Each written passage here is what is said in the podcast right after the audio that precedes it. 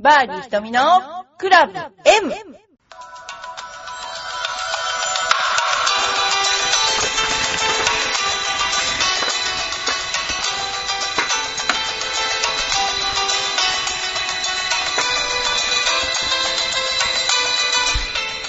はい。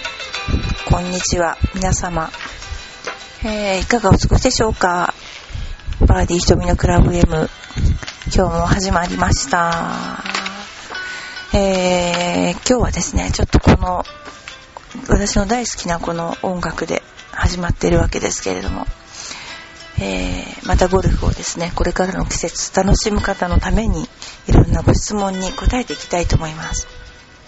それではですね、まず、ゴルフの上手い人、下手な人の見分け方を教えてください。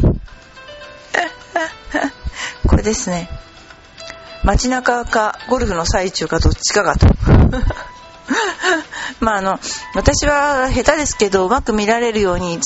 はどうすればいいか常に研究しかる実践してるのでキャディー泣かせですっていう人もいますね。えーキャディ経験があるので道具を見たら大体の腕前わかります。その人がカートに近づいていくのを見て、体のバランスを修正して、そうですね。ティーアップぐらいでほぼ確定。こうそうですね。ゴルフの上手い人は大体グリップでわかるかなそうですね。グリップ見れば大体。ゴルフって10年やったらもう一回、あの、勉強しろって言いますよね。そういうのね、あの、ゴルフはグリップですね。グリップで一目でわかりますね。それでですね、えーシミュレーションゴルフをしたことある方に質問です。本物のゴルフとどのぐらい違いますか？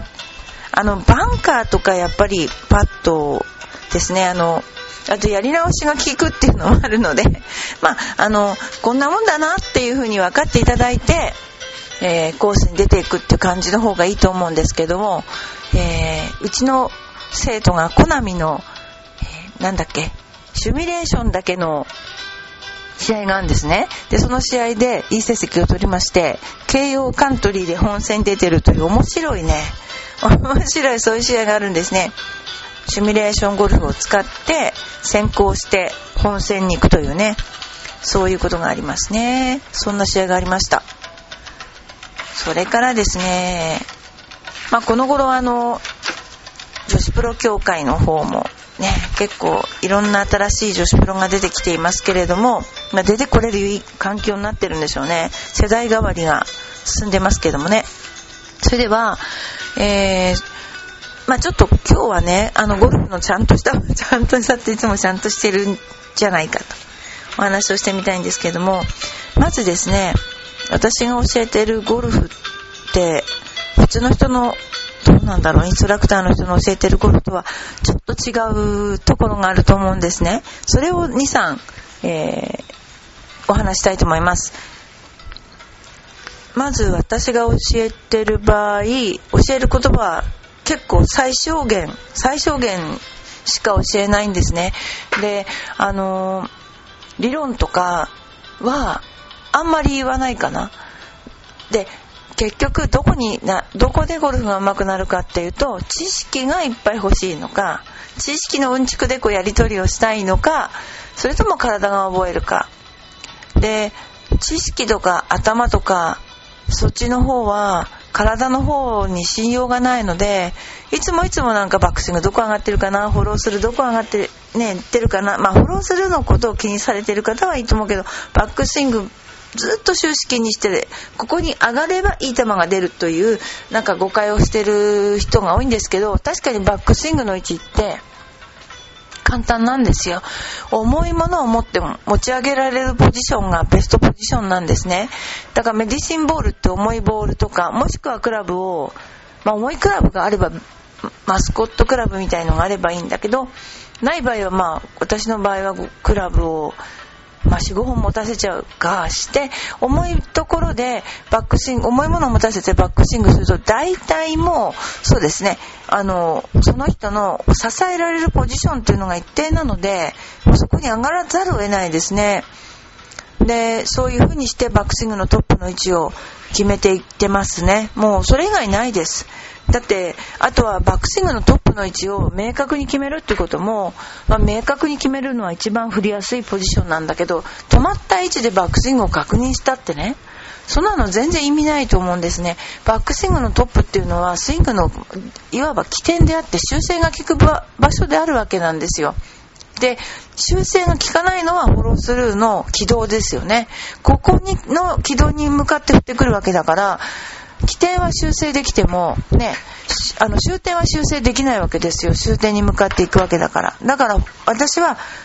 どうやって単独で左サイドが動いていくかっていうのをものすごくやりますね。で、どうやってクラブヘッドが動いていくか、そしてまた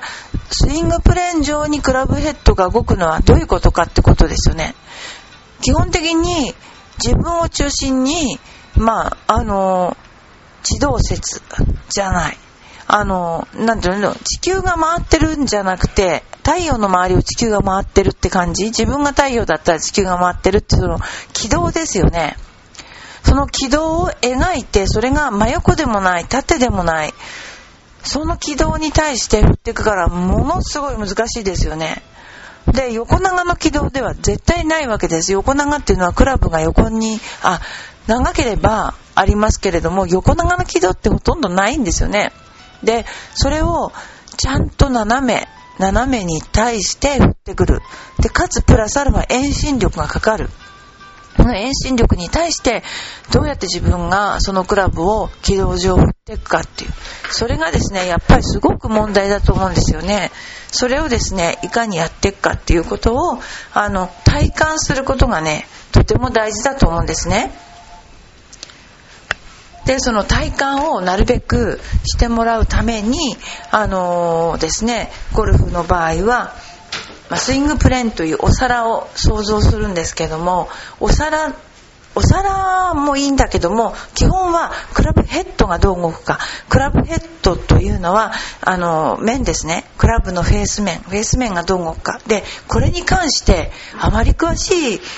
なんだろうな。あまり詳しい解説ってないですよね。でそれを、えー、どういう方向に対してどういうふうに動いてってだからどういうふうにしたらいいかということとプラスアルファ結局その自分が感じている速度とクラブが降りてくる速度っていうのの、えー、感知する差ですよね。だから例えば、えー、用意ドンでピストルの音が鳴っても必ず人間の反射は何秒以内にはできない。まあ何秒以内からだったら要するにファウルじゃなくて完全なスタートを認めるっていうそういう必ず時間差があるわけでしょ。でその感じ取る時間差がたかだか何秒1秒もかからないスイングの中で感知してそしてあのー、ボールを打っていくわけ。プ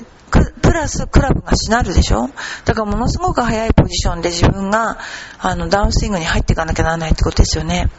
それから全てはやっぱりワンピースであるってことですね。止まって何か特別なことをするのは別ですけど、スイングっていうのは基本全てのワンピースな動作ですよね。で、それをあの全部の体の意識がシンクロナイズして一瞬にして動いていくってことが大事でバックスイングのトップを作ったってバックスイングのトップは予備動作なんだから本来は振っていく方向に対してどこにどこが一番振りやすいかスピードが出るかっていう動作の中の一部分であって止まって決めてもしょうがないんですよね。問題はいかにそのヘッドを加速していくかっていう左サイドの単独な動きとそれからそれを教える本当に正確に教えるってことだと思うんですねそれとものすごく個人差があるのでその個人差をですね、基本的に、あのー、なんていうかな、みんな腕の長さや関節のつき方や、えー、肉のつき方がみんな違うじゃないですか。だみんな違うから、スイングは絶対に一つじゃないっていうことを分かって、えー、スイングを形成してするのが大事かなといつも思っているんですね。それとあとはその人が上手くなりたいレベルによって、えー、教えてあげるっていうのも大事だしでもせっかくゴルフをやるからには、まあ、一番いいいいものを身につけていただきたいなっていうのが私のやり方なのでどうしても厳しいレッスンになってしまうんですけれどもね。あのー、やっぱり一番大事なのは小さい頃から運動されてる方はイメージって湧きやすいんですけども大学ぐらいから運動を始めたよっていう方はイメージがとっても湧きづらい状況にあってそのイメージを作るっていうのがすごく大切になりますね。あとは自分のイメージと体が連動して動いてるか？例えばバックスイングのトップハーフショットぐらいの大きさしか上げてないんだけどあの完全にトップまで行ってるとかよくありますけどもそういうのを、えー、ちゃんと自分の思ってるイメージと体が同じように動くっていうことですね。それが大事ですね。あとは常にバランスが大事。ゴルフはあの基本なんでしょう、えー、ボールが平らな位置にないですよね。そうすると必ず傾斜に対して立って打つでしょ？だからその傾斜を敏感に感じたりそれからその平行を保ったりするのはもちろん三半規管でもあるけども足だと思うんですね。でゴルフ究極やっぱインパクトがどうやってうまく当たるかっていうと目と手の感覚と全身の関節が一瞬にしてそのインパクトゾーンのそのボールの真ん中とフェースの真ん中に当たるか。その当たる真ん中が正しいわけではなくて自分の当てたい場所に当たるかが全てだと思ってるんですね。でその時に何か雑念があったら全く当たるわけがないですよね。でも人間は考えましょう考えましょう。考えればうまくいきますよ。慎重にやればうまくいきますよ。って教わってきたからなかなかそれができないけれども今まである思ってることを全部忘れてそう全部忘れて集中するっていうことですよね。だから時々ものすごい速いスピードでスイングをさせることがあるんですよね。私の生徒さんにね。それは結局速いスイングはもちろんコースや間違いかもしれませんよ。でも一瞬にして体が動く反射的に動くっていうのはものすごく集中しなきゃできないんですね。集中しないとパッて体って動かないじゃないですか。ですから集中をする集中の深さですね。一瞬にして集中の深さを高めるっていうことですっごい速いバックスイング一瞬にしてこうフォローするで打っていくっていう練習をしたりね。要はキーはね私はあのイメージであり、えー、メンタルの方だと思いますね。メンタルプラスフィーリングですね。感性。感性がものを言っちゃうと思いますね。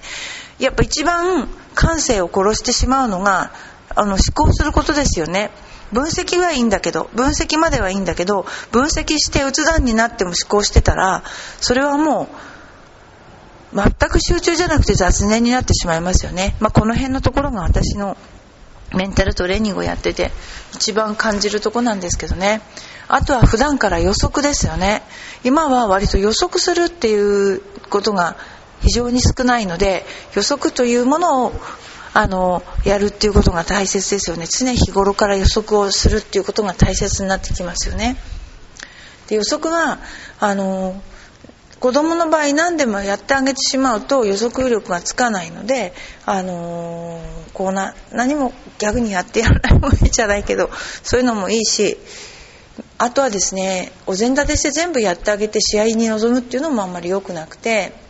もうぐちゃぐちゃで分かんないけどなんか試合来ちゃったけどうまくやっちゃったみたいな。それが本当の人間の生活であり本質である部分でしょ？だから全部お膳立てしてはいどうぞってやってやられてできたってそういう人にがもしくはアクシデントにあったら試合むっちゃくちゃになっちゃいますよね。だからそういうことで普段からまあこんなもんだともうこういう雑事があって試合もあって人間の生活があってっていうふうにしてると、まあ、試合の時に少々のことがあったってあの、まあ、こんなもんかなと思ってできるので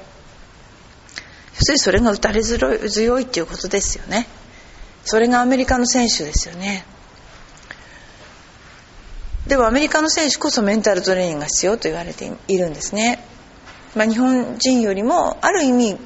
弱い部分あるかもしれませんね。あと思い込みも結構あったりするのでね。自分は強い強いなんて思ったりして。思ったで強くなれませんからね。ということで、まあ、今日は真面目な話をしましたがバーディーひとみのクラブ M、えー、これからもですねちょっとメンタルの話とか、えー、していったらいいのかな？なんて思っています。それではどうもありがとうございました。